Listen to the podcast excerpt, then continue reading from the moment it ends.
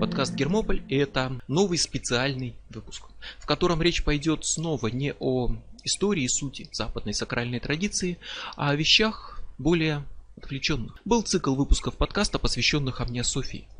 И вот этот выпуск скорее продолжает ту линию особых специальных выпусков. Человек уникален. Человек свободен.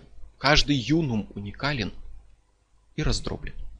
Его осознанный разум принимает решения, живет здесь и сейчас, а куда более глобальные автоматические реакции заставляют его жить в стиле насекомых, обрабатывая просто программы автоматического разума. Но по мере того, как человек познает себя, сокращает роль автоматических реакций, его жизнь становится более осознанной. Он все лучше и лучше узнает и понимает самого себя и может познать себя целиком избавиться от всего наносного, иллюзорного, навязанного, не оставляя ничего подавленного, вытесненного, отрицаемого. И если человек понял, кто он, знает самого себя, то он знает, что ему нужно. Чего он сам на самом деле хочет, к чему стремится, ради чего живет, в чем лично его смысл, конкретно его жизни. Станет понятна воля, которая движет жизнью этого человека – это его предназначение, это выражение его сути, это то, для чего он существует на земле. Это его цель. У нее нет иных причин. Он такой, какой он есть. Поэтому он живет вот именно с таким смыслом жизни. Это не какие-то сиюминутные желания, там вроде «хочу машину». Не некая цель, которую человеку спускают свыше, там как Божья воля. А это суть жизни самого человека, открытая им в результате глубокого самопознания. Это его смысл жизни, вытекающий из того, каков он сам. Это результат осознания личных уникальных приоритетов и задач, смысл жизни, вытекающий из глубины личности и не имеющий какой-то цели. Вы делаете вот это вот ради вот того. А это нужно, чтобы добиться вот этого. Но если все это проследить, вы придете к какой-то единой высшей цели вашей жизни. Вот это ваша воля. Воля не ради чего-то. Ваша жизнь ради этой воли. Корова дает молоко. Волк ест мясо. Это их суть. Волк не может давать паутину. А паук может, потому что он паук. А ваша воля точно так же выражает то, каков вы на самом деле и в чем истинное предназначение лично вашей жизни. Открытие воли может приходить мгновенно или плавно, со временем. Может выражаться в ясной формулировке или осознаваться интуитивно, но познать себя значит познать свою волю. Познать свою волю значит понять, для чего ты живешь, в чем смысл твоей жизни. Тогда станет понятно, как надо жить, что делать и чего не делать. И останется только последовательно это делать, воплощая свою волю в жизнь, потому что делать что-то другое, что ей противоречит, значит отрицать самого себя, значит воевать с самим собой, уничтожать свою же жизнь. И это значит что? Первое. Волю надо познать, иначе воплощать ее в жизнь не получится. И вот это познание себя, достижение целостности личности, это важнейшая задача. И познать себя значит понять, зачем ты живешь и как надо жить. Понять вот именно свою волю. Второе. Когда человек познал себя и свою волю, стал полностью осознанным во всей своей жизни, вот тогда ему уже не нужны внешние инструкции, заповеди, догматы. Они были как собака-поводырь, которые ведут слепого который сам не видит и не может найти дорогу. Но теперь он прозрел. Он стал осознанным, он прозрел, он видит путь и больше не нуждается в собаке по водыре. Он свободен. Он больше не слепец, он открыл свою волю и стал осознанным. И это, самое главное, пункт 3. Вовсе не делай, что хочется. Скорее это противоположность. Вот это что хочется, это иллюзии, которые порождают эго. А воля это результат осознания вашей уникальной личности, вашего уникального смысла жизни. Представим, что некий человек, вот его воля, она может быть в принципе какой угодно, она уникальная, его воля это, например, будущая Нобелевская премия, жизнь ради науки и так далее. Вот простой пример, утрирован. Но сейчас он студент, он проснулся в 6 утра и ему надо ехать на экзамен. Чего он хочет? Спать до обеда. А что соответствует его воле? Встать, пойти и сдать экзамен. Это его долг перед самим собой, а просто лечь спать и никуда не пойти, значит предать самого себя, предать высшие ценности своей жизни, которые определяют ход этой жизни. Поэтому ему придется делать то, что не хочется. Поэтому поступать в соответствии со своей волей, это часто противоположно тому, чтобы делать, что хочется. С другой стороны, если он отверг науку и стал музыкантом, потому что так от него хотели другие, потому что родители были музыканты, и он, может быть, добился успеха и стал великим музыкантом, а потом люди удивляются, чего ему не хватало, почему он впал в депрессию, запил и покончил с собой. Да потому что он жил не своей жизнью. Потому что его воля была не в этом, и даже добившись успеха, он предал себя и свой смысл жизни. Воля может быть любой, учитывая те оговорки, которые будут сказаны дальше. Но тут нет общих правил, это именно ваша личная. Пока что воля это выражение вашей природы, вашей сути. Не потому, что кто-то вам вот это дал, не потому, что карма так велит или Бог, в этом нет ничего мистического. Вы есть тот, кто вы есть. Поэтому вот это ваш смысл жизни, ваша цель. Как уникален человек, так уникален его жизненный путь, его воля. Вопрос в том, значит ли вот это уникальный то же самое, что и какой угодно. Значит ли это, что воля ничем не ограниченная, может быть любой там саморазрушительной, можно крушить, убивать, ломать, что угодно делать, крушить чужие жизни, ломать чужие воли ради своей? Ответ нет. Да, мы уникальны. Но мы все люди, и нам не чуждо ничего абсолютно человеческого. У всех людей, мало того, у всего живого есть еще и свои общие стремления. Кроме вот этой уникальной, личной воли, есть и более высокого плана воля. В том числе общая для всего живого воля к жизни.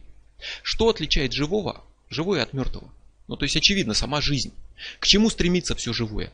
Стремится жить, выживать. Именно поэтому оно и живое. То, что не стремится жить, то умирает. Все живое жив, живет именно потому, что стремится жить. У живого есть воля к жизни, поэтому оно живое. И это всеобщее надличностное устремление, смысл жизни жить. Не смысл жизни конкретного человека, а смысл жизни вообще как явление во Вселенной. Но выживание это не просто жизнь тела. Это куда как более глобальный и важный вопрос. Он намного сложнее, чем может показаться, и чем просто жизнь тела. Уникальность личности, ее свобода, ее личная воля не значит, что нет иных критериев помимо личной воли.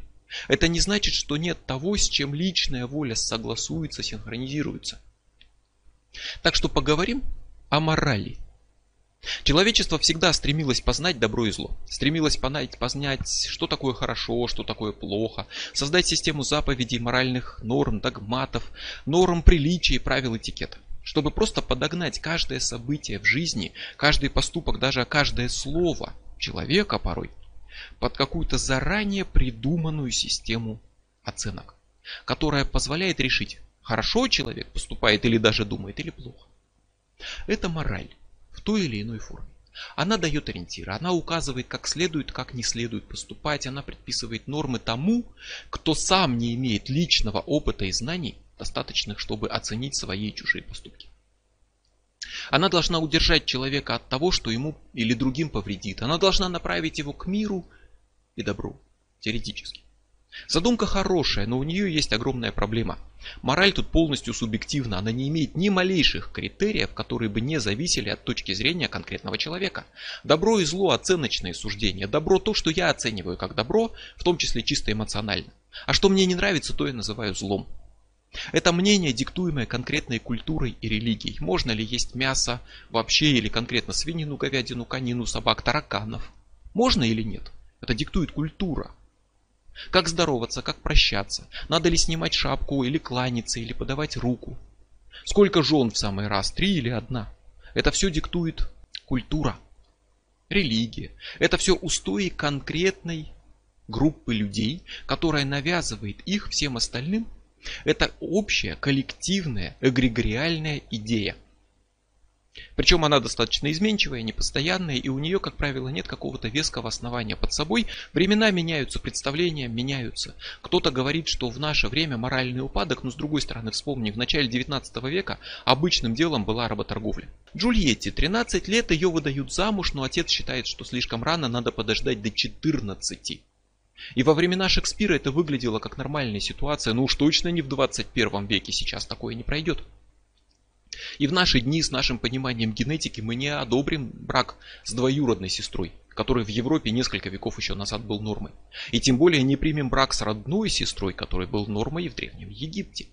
Мы не одобрим самоубийство, которое воспринималось как обычное дело, например, в средневековой Японии, или публичное сожжение людей живьем, как во времена Инквизиции и не только в Европе. Значит ли это, что мы стали морально лучше? Что все эти ужасы люди творили в прошлом, а мы так не поступаем, поэтому мы стали людьми высоких моральных устоев? Нет. Это значит, что наши критерии изменились. И сейчас для нас норма то, что раньше люди сочли бы недопустимым, так же как мы считаем недопустимым то, что творили они. Это работает в обе стороны. Не зря сейчас сокрушаются по поводу упадка нравов в нашем мире, потому что то, что для нас норма, в прошлом было кошмаром. Совсем недавно неслыханным разгулом просто разврата и порока сочли бы короткие женские юбки, которые колени не прикрывают. Да какие колени? Щиколотки не прикрывают, это уже показалось бы развратом. Или непокрытая голова. А уж идея брака между двумя мужчинами привела бы их не просто к осуждению обществом, но и к осуждению уголовным судом еще в 20 веке. А то и казни, или даже просто к убийству на месте, потому что это было немыслимо просто и недопустимо. Прошлое с нашей точки зрения может казаться аморальным.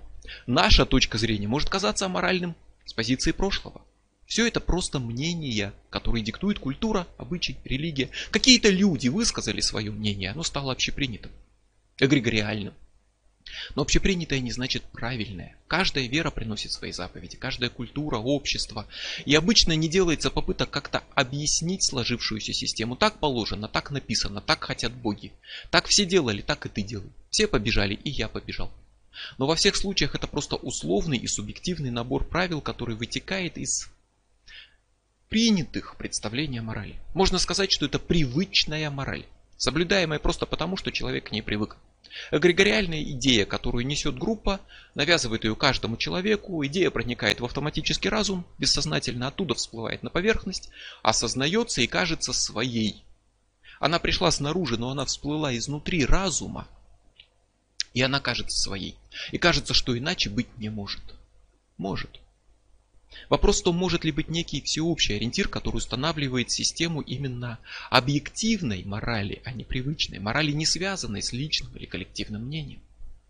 И вот чтобы ответить на этот вопрос, вспомним ответ на вопрос, в чем смысл жизни. Подчеркиваю, не жизни конкретного человека, это вопрос персональной воли, а жизни вообще, как явление, цель всего живого. Цель и воля жизни как явление. Вопрос в том, увидим ли мы здесь какие-то общие для всех механизмы, общую цель и путь развития. Да, увидим. И получим объективный критерий, который позволяет судить о происходящем вокруг, о мнениях, поступках, событиях не с позиции частной точки зрения, а с позиции именно этого объективного критерия. Мы сможем сказать правильно или нет. И правильно значит естественно, в согласии с порядком вещей и глобальными целями всего живого. А неправильно, значит неестественно, направлено против глобальных целей всего живого. Это не точка зрения, не заповедь, не догма, а объективный критерий. Это объективная мораль, и это ответ на вопрос, почему личная воля, постигнутый смысл жизни, не может быть деструктивным. Личная воля и воля к жизни, присущая всему живому, не могут противоречить друг другу. Личный смысл жизни не может отрицать саму жизнь. Иначе он будет отрицать сам себя. И здесь возникают границы на то, какой может быть личная воля. Но это не границы морали, догматов и заповедей. Это границы, которые устанавливает естественный порядок вещей, направление, в котором движется сама жизнь и даже Вселенная. А идти против попытки естественного течения всего во Вселенной, своей личной воли, это как вот в поезде высунуть руку и схватиться за столб в надежде остановить поезд. Поезду все равно он даже не заметит, а вот руку можно искалечить. Вот так и попытка прогнуть мир под себя, подчинить мир своей личной воле, не считаясь его правилами, попытка будет губительной. Хотя бы потому, что мир намного больше и сильнее, поэтому личная воля находится в гармонии с волей всего живого, с волей самой Вселенной. Они должны быть согласованы. И естественный ход вот этой жизни, всего Вокруг можно описать, указав своего рода такие дорожные ориентиры. Маяки, которые ведут все живое по пути развития и указывают путь. пять маяков естественного хода вещей, естественного пути всего живого. Вехи, которые могут стать ориентирами и естественным критерием оценки действий человека как правильных или неправильных. И не с позиции условной системы ценностей, привычных в данном обществе, а с точки зрения самой сути и цели жизни как явления. И в принципе даже не только жизнь. Нас волнует именно жизнь, но если проследить с самого начала, то все во Вселенной развивается по некоему единому сценарию. Это своего рода такой воли Вселенной. Все развивается и движется вперед, следуя одной схеме, одному пути, и жизнь в том числе. И поэтому для начала вот кратенько обратим внимание на неживую материю. Все сложено из молекул, а молекулы из атомов, а те из частиц, а где вот предел движения в эту сторону? Предел Вроде бы фундаментальные частицы, которые из других частиц не состоят. Но из чего они состоят? Какой у них состав? Это бессмысленный вопрос. В них нет вещества. В них нет буквальной вещественной материи. Химический состав начнется с уровня, ну хотя бы атомов, а лучше молекул. Если в чистый вакуум, где только энергия есть мощным лазером ударить, то оттуда возникнут электроны, позитроны, возникнут частицы из чистой энергии. А при аннигиляции материя перейдет в энергию. Е равно mc квадрат. Столько энергии содержится в материи. Вот что говорит эта формула. К чему это все? К тому, что частицы это по сути своей энергия. Можно сказать условно, что это уплотненная энергия. Энергия уплотнилась в частицы. Частицы сложились в атомы.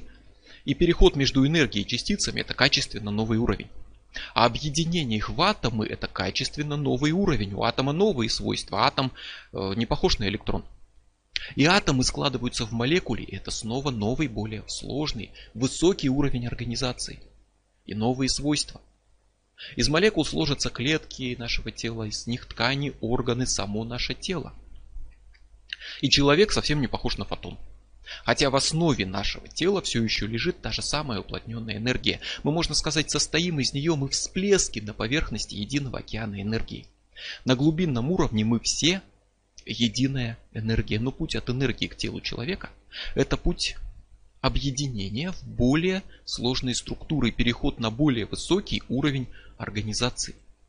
И все развивается вообще во Вселенной через переход на более высокий уровень. Это общий путь развития мира, который проходит все, в том числе и жизнь. И путь, который начинается с энергии и уже дошел у нас до тела, продолжается. Конечно, наши тела не склеиваются буквально физически единое целое. Хотя бывает и такое, бывает симбиоз и лишайник это именно два разных вида, которые физически соединились. Но жизнь сама по себе, появление живого тела, это уже принципиально новый этап.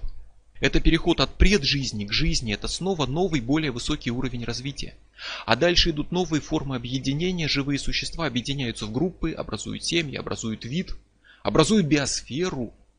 И путь продолжается по той же схеме объединения для достижения более высоких уровней развития и новых возможностей, новых способов выживания на каждом этапе, свои новые качества и новый способ выжить. И для и новое понимание самой сути выживания. Выживание идет через глобальное развитие. Через переход на новые ступени выживать значит не просто не дать телу какое-то время умереть.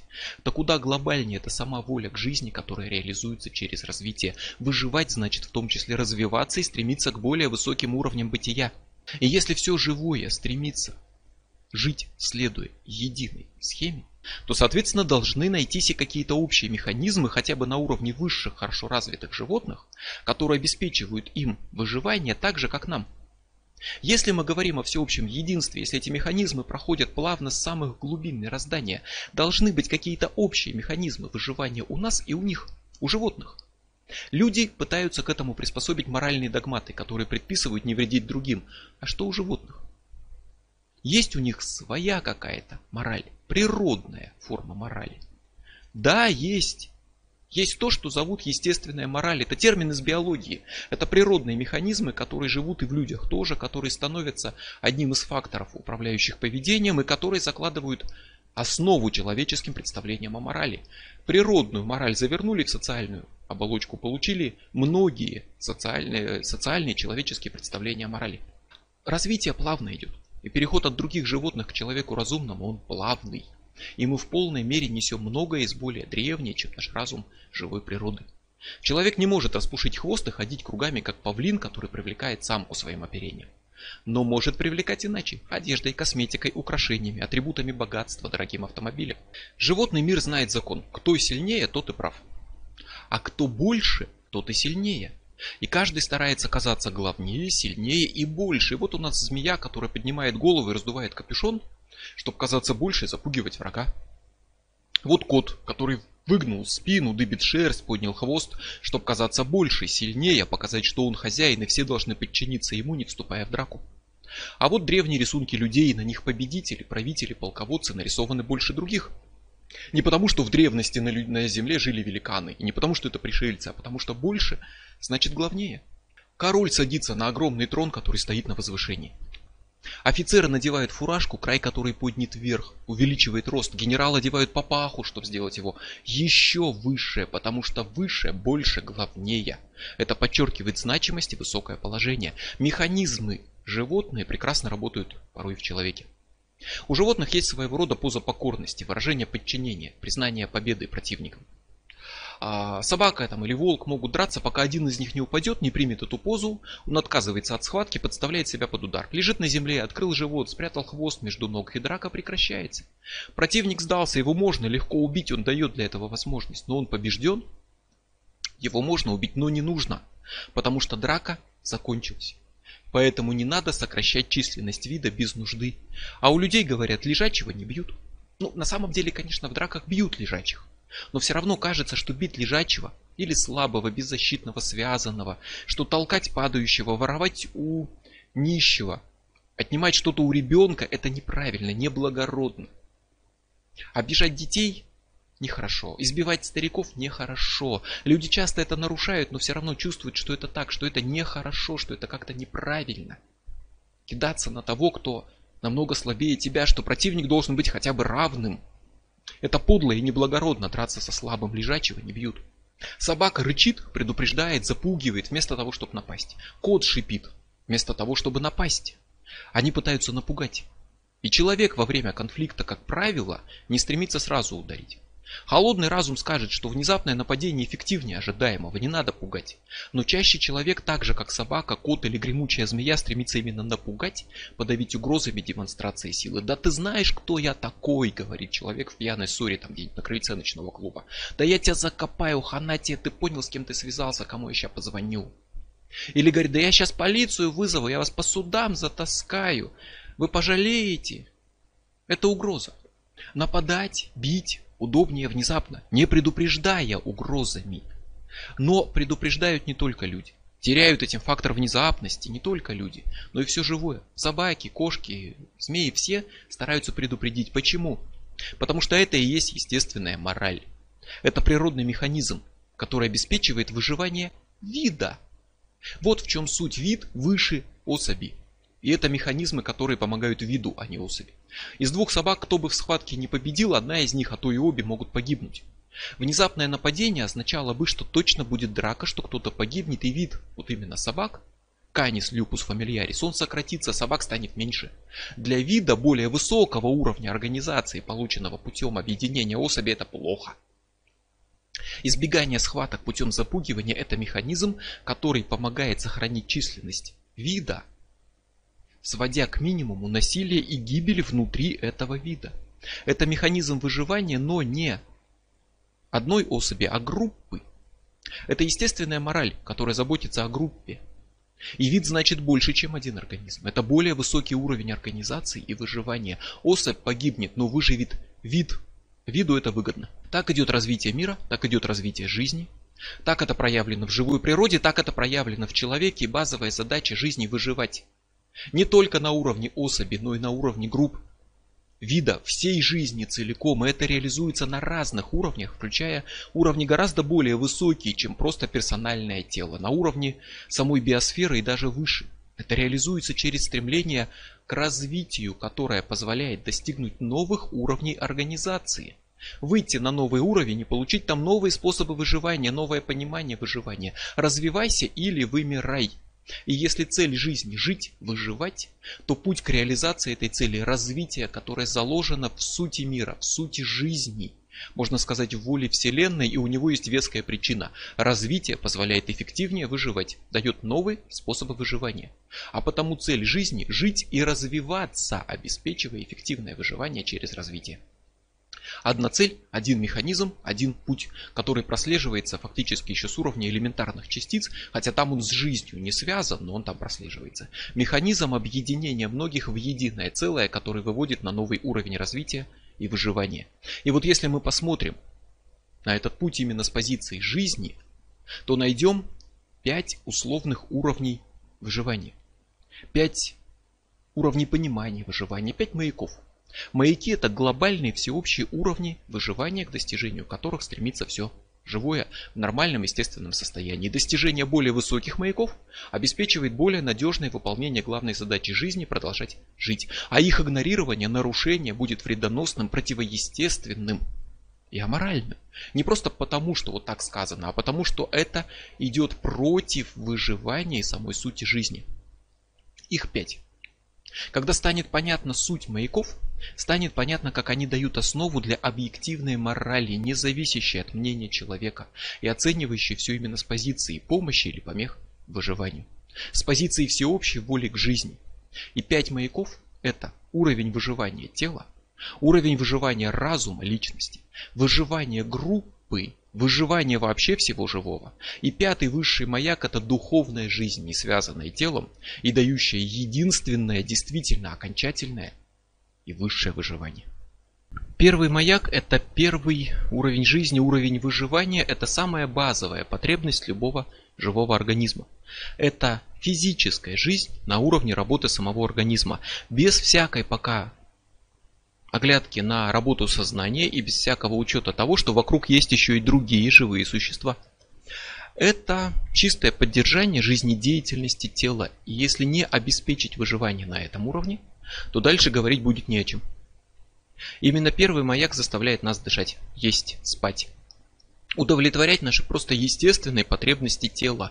Мы чистим зубы, мы принимаем душ ради нашего тела. Мы заботимся о здоровье ради нашего тела заботимся о теле, чтобы продолжать жить. Мы делаем это все ради телесного выживания. И первый маяк – это телесная жизнь. Мы стремимся порадовать себя, мы стремимся доставить физическое удовольствие, делаем то, что приятно телу. И делаем именно потому, что это приятно. Это делает жизнь тела более привлекательной. Мы не только заботимся о его выживании, мы его радуем. Вкусная еда ради радости тела, изысканные напитки ради радости тела, любовные утехи нет. Вот это уже не просто одно тело. У них есть иное природное предназначение. Они требуют взаимодействия с миром. Поэтому о них вспомним позже, выше, на уровне третьего маяка.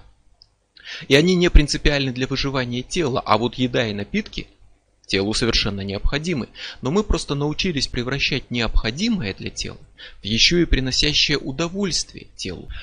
Но тело может прекрасно жить и при этом находиться в коме, например.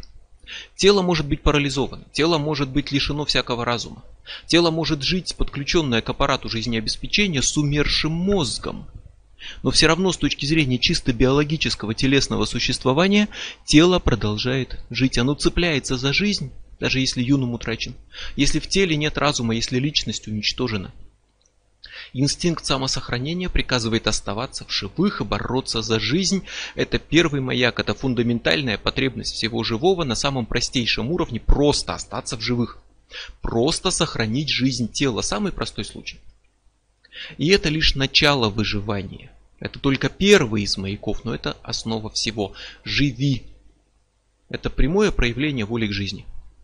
И это то, без чего все прочее не имеет смысла. Ничто естественное не может пойти против базового правила первого маяка. Все живое живет и стремится жить. Не может быть естественным в жизни то, что идет против жизни. Вот почему личная воля не может быть саморазрушительной, направленной на самоубийство и так далее. Мы живем, чтобы жить, а не чтобы умереть, потому что если бы мы жили, чтобы умереть, мы бы просто сразу не жили и все. При этом люди могут жертвовать собой ради других, могут рисковать собой, спасая других, отказываться от своих интересов во имя других. И это не уводит их от первого маяка. Даже если ставит их личное выживание под угрозу, это не уводит от первого маяка, не нарушает его. Рисковать, спасая кого-то еще, рисковать ради других, это не самоубийство, а спасение, это проявление следующих маяков, о чем еще будет сказано. И ключевой момент здесь ради других. Вообще ради есть причина. Да, никто не обязан так поступать на самом деле. Никто не обязан кого-то спасать. И не спасти другого это не то же самое, что убить. Но тем не менее рисковать собой, спасая других, это не отступление от правила выживания, а наоборот следование ему. Что станет ясно дальше. И первый маяк это маяк здорового тела. И против него пойдет все, что мешает телу жить. Мы не властны над внешними факторами. Есть болезни, ранения, травмы, отравления. Они разрушительные, они убивают тело, но это приходит снаружи. А вот что подрывает первый маяк именно изнутри, в самом поведении человека, что может быть не так? Прежде всего, радикальное нарушение первого маяка и радикально неестественное поведение – это самоубийство. Радикальное нарушение стремления выживать. Сознательный отказ от жизни, уничтожение себя, уничтожение, немотивированное уничтожение здорового тела, не умирающего, не стремящегося погибнуть. Это ненормальное, неестественное поведение в самой вопиющей форме. И говоря самоубийство, понимаем здесь именно немотивированное прекращение жизни и именно здорового тела. Погибнуть, спасая кого-то, это не самоубийство. Эвтаназия того, кто обречен на мучительную смерть и так, это не самоубийство. Не таким радикальным, но таким же неестественным будет и просто умышленное причинение вреда себе. Нанесение ран, травм, членовредительства, что люди делают именно добровольно. Они стремятся порой истязать свое тело. В том числе из соображений религии, что случается. И это неестественное и ненормальное стремление, самобичевание, вериги, выбор жизни в грязи, попытка уморить себя голодом, какое-нибудь самосожжение, все это может быть вдохновлено разными причинами, но в том числе и религией тоже, и это не все равно неестественно. Вот татуировки, например, причиняют боль, наносят раны, но они не попадают в разряд членовредительства. Так же, как медицинские процедуры, которые формально вредят телу, чтобы вырезать воспаленный аппендикс, надо разрезать живот, но Дело не в формальности, а дело в умышленном причинении вреда и боли телу. Ни удаление аппендикса, ни удаление зуба, ни татуировка не ставят своей целью именно вредить телу. А вот при самобичевании, когда человек лупит себя плетью, он именно целенаправленно наносит себе ранения, которые не имеют какой-то естественной цели. Просто отказ заботиться о себе. Когда человек добровольно живет в грязи, в болезнях, не обращает внимания на состояние тела, отказывается от лечения по любым причинам, включая религиозные, это отказ от первого маяка. Дать себе умереть, не приняв помощи врачей, в том числе потому, что уповал на высшие силы, нарушение первого маяка. Это ненормально. Терпеть боль, надеясь на то, что как-нибудь все само собой пройдет, так что не буду беспокоить врачей, это ненормально. Это нарушение первого маяка. Первый маяк учит любить свое тело. Тело не нечто низменное и мерзкое, подлежащее бичеванию и усмирению, как принято порой считать в каких-то учениях, которые превозносят духовное над материальным, считают только дух высшей ценностью, а тело ничтожным. Тело не сосуд греха, которым надо держать в черном там, теле, да, избивать, морить голодом. Тело это храм и дворец, в котором обитает разум. Если тело вместилище духа, то надо заботиться о своем теле, потому что нет света без сосуда. И война со своим телом не делает душу чище. Самобичевание, вериги, диеты, нанесение шрамов, ран, отказ от гигиены – это война против своего тела. Отказ от необходимого лечения – это отказ от первого маяка, и война с собой – это неестественно и неправильно. Членовредительство нарушает первый маяк. Анорексия, которая убивает человека голодом. И переедание патологическое, которое убивает его лишним весом, ведет к инфаркту, нарушает первый маяк. Жесткое ограничение тела в его потребностях, удовольствиях, равно как необдуманное им потакание, приносящее вред телу, нарушают первый маяк. Не воюйте с собой, ваше тело это ваш дом от рождения до смерти, тело достойно почета, уважения, любви, оно нуждается в заботе, а тот, кто разрушает его, разрушает основу своего выживания, закрывает путь к более высоким маякам. Любите себя, любите свое тело, заботьтесь о нем, избегайте опасностей, которые ему угрожают. Вот чему учит первый маяк. И в Индии известен, например, реальный аскет, который прожил жизнь, а, держа из принципиальных соображений руку поднятой. Всегда. Спал с поднятой рукой, ходил с поднятой рукой, она иссохла, она больная, она практически мертвая, суставы изуродованы, и он уже не способен руку опустить. Теперь у него такой иссохший отросток просто, который торчит из плеча, мертвый. И это не святость, а противоестественная война против своего тела. Так же, как монах, который живет на столбе и годами отказывается оттуда спускаться, воюет против своего тела. Сжечь себя во имя знака протеста или во имя веры – это война против своего тела. Там же в Индии вдова прыгает в погребальный костер мужа, чтобы сгореть вместе с ним и получить благое перерождение. Или викинг, который добровольно вызывается быть убитым в качестве жертвоприношения Одину. Они воюют против своего тела, против самих себя, и это идет против тела, против выживания. Это неестественно и неправильно не по формальным критериям, а потому что идет против выживания, против самой воли к жизни в самой грубой форме. Убивая свое тело, мы не выживем. В религиозных практиках причинение вреда телу порой считается чем-то таким, что ведет к спасению души, очищению от греха, в этом видит смысл. Но это все равно, что счесть, что разрушение дома пойдет на пользу его жильцам. Вот все рухнет, и им там станет хорошо.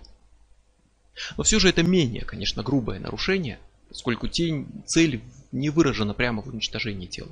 При самоубийстве выражена, и оно худшее из нарушений первого маяка. И именно осознание цели вот здесь может быть очень важным. Стоит понять, почему делается то или это, насколько это осознается и контролируется. Алкоголь может быть бокалом вина за обедом, шампанским на Новый год, а может стать частью алкоголизма. Может быть частью изысканных удовольствий, которые доставляют телу радость, а могут, может быть запоем, циррозом печени, бесчувственным телом, которое упало там зимой на асфальте в минус 40, не может подняться, замерзает. В чем разница?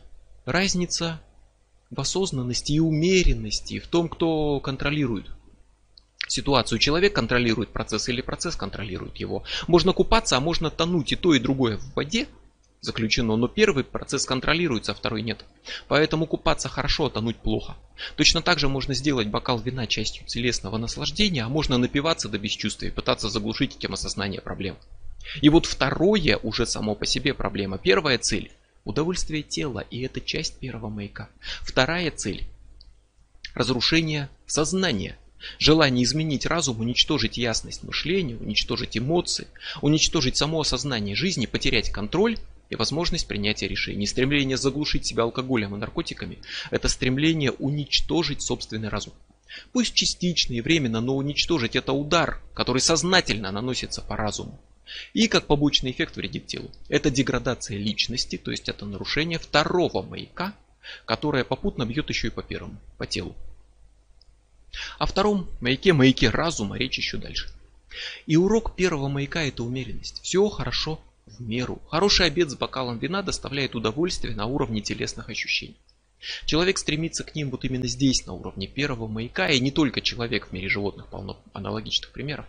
Но если ужин стал патологическим ожирением и инфарктом, если умеренность потерянный бокал вина стал алкоголизмом, если физические нагрузки из физкультуры, которая развивает тело, укрепляет его, делает сильнее, превратились в насилие над собой, допинг, разорванные связки, надсаженное сердце, сломанные кости.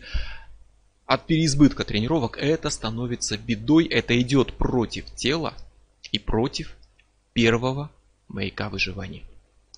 Очень многое может радовать ваше тело при умеренности и убивать его при отсутствии умеренности. Умеренность – важнейший фактор выживания. Телесная умеренность, избегающая крайности и фанатизма – это урок первого маяка. Но если мы говорим о теле, то, естественно, этим все не ограничивается. Гораздо важнее, кто в этом теле живет. Личность, разум, который тоже стремится выживать.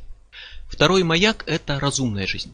Первый был жизнью телесной, просто выживало тело и все. Но если тело живо, то пора вспомнить о том, кто живет в нем. О личности, о разуме, обитающей в теле. О выживании этого разума. Разум и тело не одно и то же. Разум, сознание – это не орган. Мозг – это орган. А сознание – это то, что происходит в нем. И второй маяк это не просто тело, а выживание именно юнума, осознающий себя личности. Чем плохо тело, которое лежит в коме с умершим мозгом? На аппарате искусственного жизнеобеспечения. Оно живо на уровне клеток и так далее. Клетки живут, размножаются. Процессы идут, тело живет, но это только первый маяк, а не второй. В этом теле нет жильцов. Личность из него уже ушла. Человек уже мертв. А жить продолжает только пустая оболочка, ну и что толку от этой оболочки? Многое в природе лишено второго маяка, и сложно говорить, например, о самосознании амеб или бактерий. Они живые существа, но второго маяка у них нет, только первый. Человек наделен вторым маяком в полной мере, и не только человек.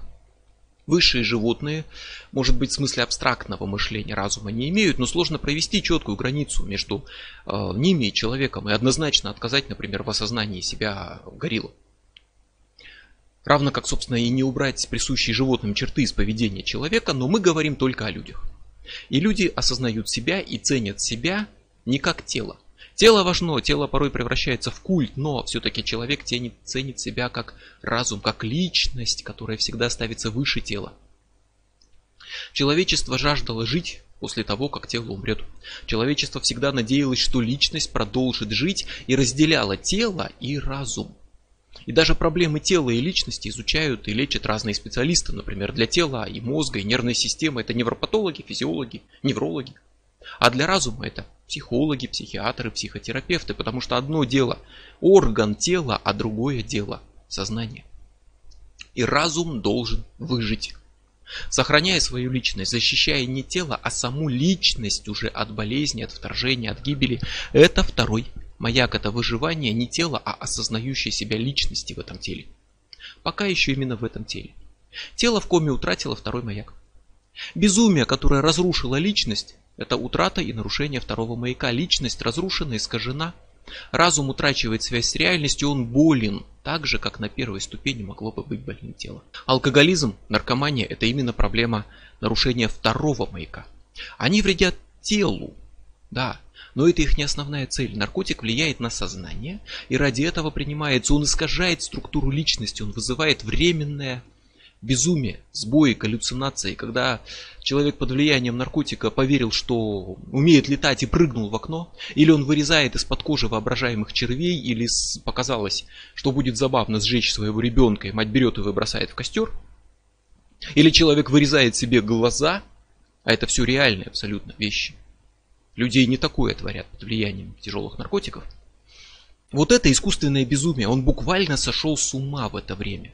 Это искусственное безумие и самоубийство его собственного разума. Это война его уже не против тела, а против личности. И это нарушение второго маяка такое же радикальное, противоестественное, как самоубийство тела на уровне первого. Добровольное безумие противоречит осознанному выживанию. Безумие мешает выживать, и оно влечет за собой потерю других маяков. Первого, потому что ведет вред телу. Третьего, потому что идет причинение вреда другим людям. И прежде всего второго. Ментальное самоубийство. Если нарушение первого маяка то, что калечит тело, то второй нарушает то, что калечит разум. Причем любым способом. Даже изнутри. Прежде всего изнутри. Чем плох фанатизм? Тем, что одна идея подчиняет себе личность человека. Может быть идея нелепая, абсурдная, даже очевидно вредная. Порой она грубо навязывается извне, проникает в разум как вирус. Чьи-то слова, чьи-то мысли, в том числе коллективные мысли, эгрегориальные идеи, принимаются без оценок, без осуждения, как несомненные. А порой человек там у себя внутри находит какую-то идею, как маленькую искорку, раздувает ее, зацикливается на ней и превращает ее в пламя, которое охватит разум, подчинит его полностью. И вот эта идея, откуда бы она ни пришла, она разрастается, поглощает его. Вокруг нее сосредотачивается вся идея разума, все ресурсы отдаются ей эта идея порабощает, разрушает личность, не дает трезво мыслить, это фанатизм. И это то, что нарушает работу разума и нарушает второй маяк и идет против выживания. Жесткая пропаганда, внушение чужих идей, мыслей, подавление воли – это ментальное насилие. Порой не менее страшное, чем физическое, это то, что идет против второго маяка. Эгрегориальные идеи, которые внедряются групповым сознанием, очень коварны и могут очень изящно подтачивать второй маяк это не значит, что они всегда вредны, но они могут это сделать. Мысль, принятая в группе, проникает в разум на глубинные очень уровни неосознаваемые, оттуда поднимается к сознательному разуму.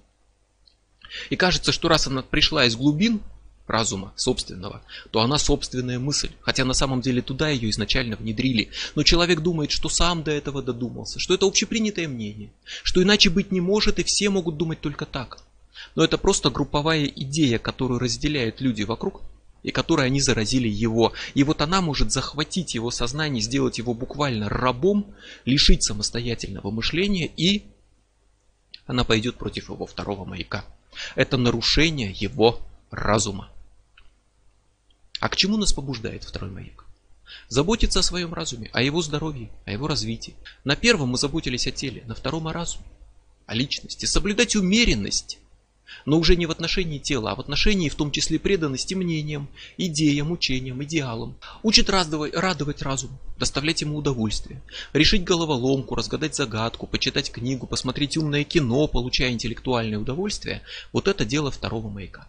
Слушать музыку, созерцать шедевры живописи – это дело второго маяка. Это радость разума, а не тела. Работать над собой, стремясь развивать свой разум, укреплять память, логику, воображение, какими-то заниматься когнитивными тренировками. Вот это дело второго маяка. Первый толкает нас заниматься спортом, укреплять тело. Второй толкает заниматься такими тренировками, а также самопознанием, медитациями, изучать себя, укрепляя разум, совершенствуя его, познавая его таинство. Результат работы первого маяка – здоровое тело. Результат работы второго – здоровая и целостная личность. Не просто здоровая, что немножко размыто, а именно целостная. Разум раздроблен. Но познание себя делает личность единым целым. И вот это настоящее душевное здоровье. Познание себя, открытие своей воли – это задача уровня второго маяка. Только второго из пяти. Познать себя и познать свой смысл жизни, лично своей – это не конец пути, это только еще первое важное достижение. Второй маяк ведет человека навстречу с самим собой. Не с тем, каким хочется быть, не с тем, каким, каким кажешься себе, а с настоящим собой. Чем лучше мы знаем себя, тем лучше сопротивляемся внешним воздействиям, попыткам исказить наш разум, манипуляциям. А потому желание саморазвития и самопознания – это часть стратегии выживания. Это то, что позволяет сопротивляться внешней среде, Здоровое тело позволяет сопротивляться физическим воздействиям, здоровый разум – ментальным. Но это нужно для выживания, и это одна из базовых потребностей человека разумного. Быть разумным! Первый и второй маяки охватывают пока лишь одного человека.